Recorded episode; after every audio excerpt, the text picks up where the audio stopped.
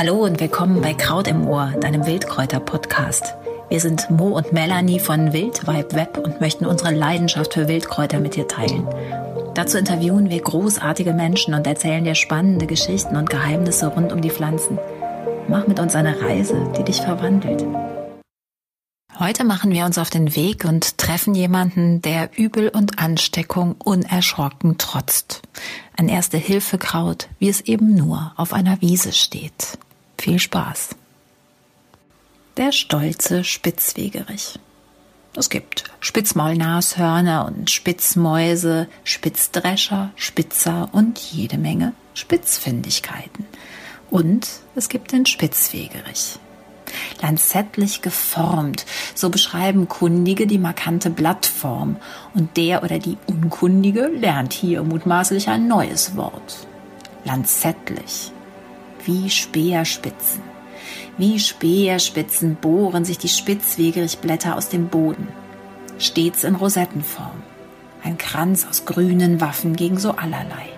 Denn der Spitzwegerich führt einen Kreuzzug. Er zieht ins Feld als erste Sahne, erste Hilfekraut. Wie kaum irgendwo sonst zeigt sich hier, wie großartig das Zusammenspiel Mensch und Pflanze funktionieren könnte, würde der Mensch bloß die Sprache der Pflanze verstehen. Der Spitzwegerich folgt uns auf Schritt und Tritt. Er ist der Fußstapfen des weißen Mannes, wie die Indianer sagten, und er ist gewillt, uns zu helfen. Zunächst direkt am Wegesrand. Schau auf das, was du mit Füßen trittst. Da liegt deine Hausapotheke.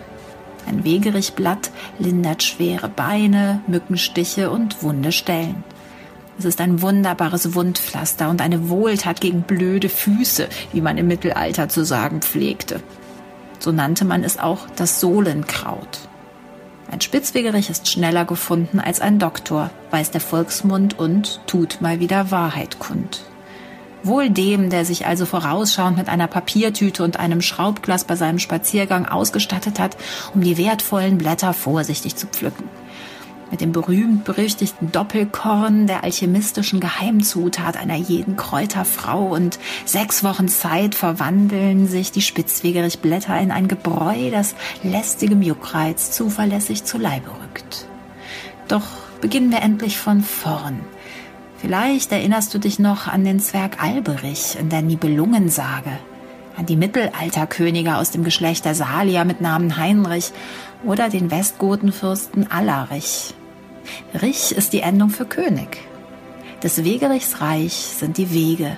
Er thront als Majestät über Kreuzungen und Pfade. Die Assyrer nutzten ihn als Arzneipflanze und Dioskurides wusste um die wertvolle Wirkung des Wegerichs bei nässenden und eitrigen Wunden.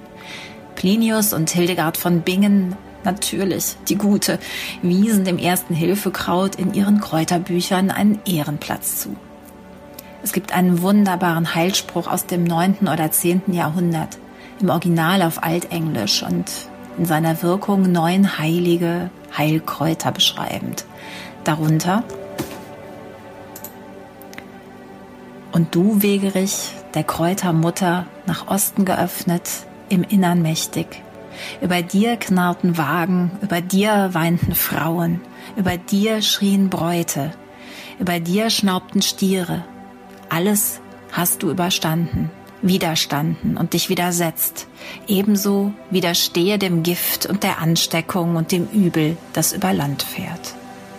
Gerade fährt reichlich Ansteckung und Übel über Land.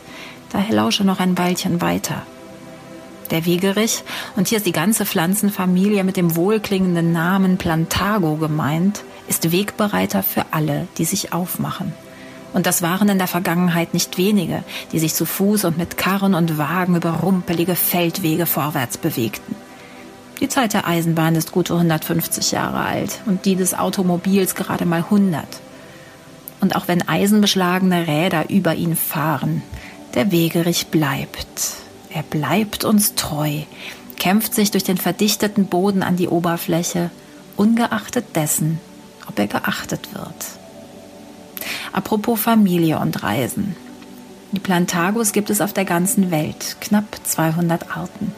ein Sack Flöhe, wie etwa auch der winzige, aber darmreinigende Flohsamen zu seinen Vettern gehört. Und Samen produzieren alle mehr als reichlich. Eine Pflanze allein 40.000. Alleine auf einer Wiese fühlt er sich wie die Made im Speck und für Bauern, die Heu machen wollen, vielleicht zu viel des Guten. Der Heuschelm, wie er im Alpenraum heißt, erfährt also nicht bei allen ungeteilte Zuneigung.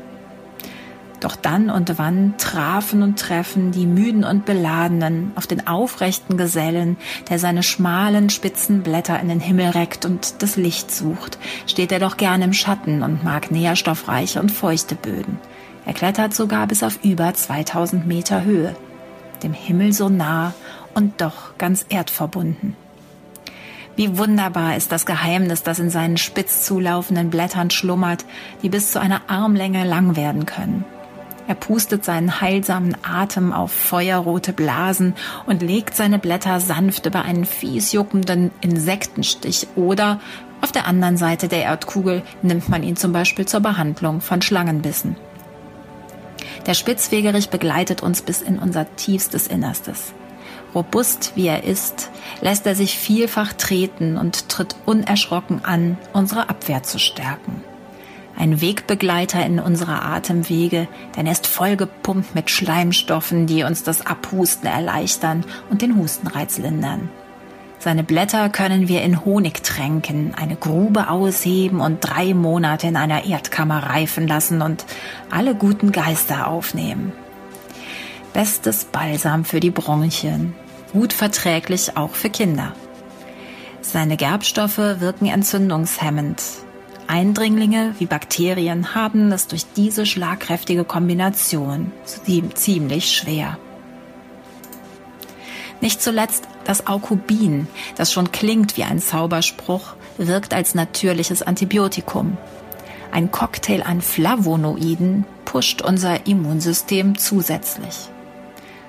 Doch verraten uns seine Blätter schier noch mehr Unglaubliches wie viele Kinder ich bekomme, wie viele Männer ich liebe oder wie viele Sünden ich auf dem Kerbholz habe. Wie das? Dazu reiße ich beherzt ein Blatt auseinander und blicke erstaunt auf die ausgeprägten Blattnerven, die den Spitzwegerich so markant machen. Jedes Blatt hat drei bis sieben solcher fadenähnlichen Linien. Man könnte also recht viele Männer lieben, wenn es das Orakel gut mit einem meint. Kein Wunder, dass Menschen glaubten, dem Spitzwegerich wohnten magische Kräfte inne. Die Wurzeln grub man in der Zeit der Frauendreißiger aus. Die Frauendreißiger sind die kraftreichen 30 Tage von Mitte August bis Mitte September, wenn die Kräuterheilkraft im Zenit steht. Mann bzw. Frau trug die Wurzel als Amulett gegen Fieber um den Hals.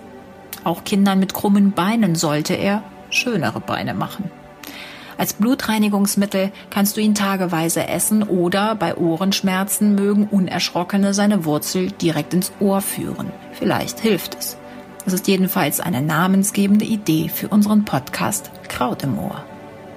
Oder du brauchst dir einen Tee, hilfreich bei Reizhusten und Heiserkeit oder Zahnfleischentzündungen.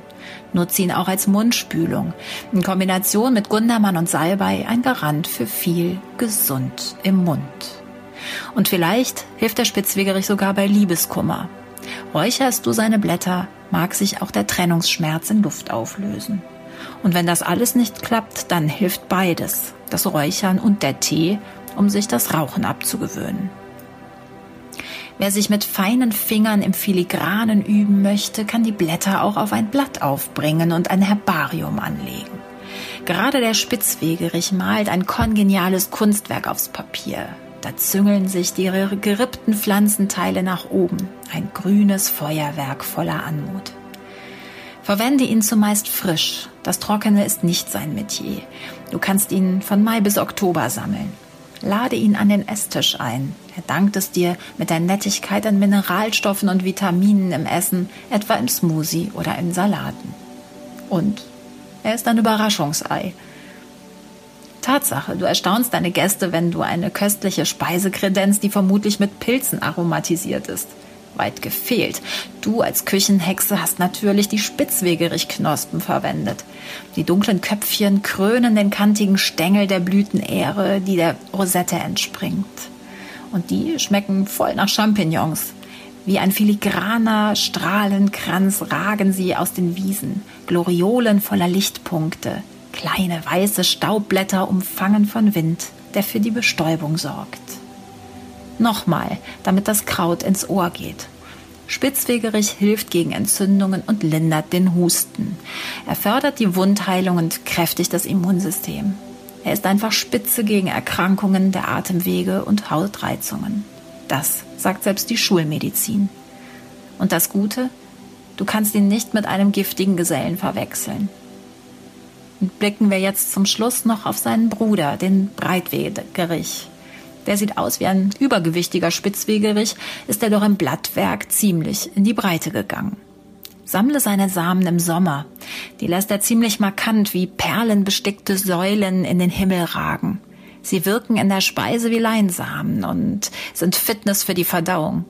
Ansonsten reicht er nicht ganz an die Kraft seines stolzen Bruders heran, lebt aber nicht weit von ihm im Reich der helfenden Kräuter und als Vasall des großen Herrschers über die Wege. Spitzwegerig, reich an Saft und Kraft. Danke fürs Zuhören. Gefällt dir Kraut im Ohr? Dann abonniere diesen Wildkräuter-Podcast und empfehle uns weiter.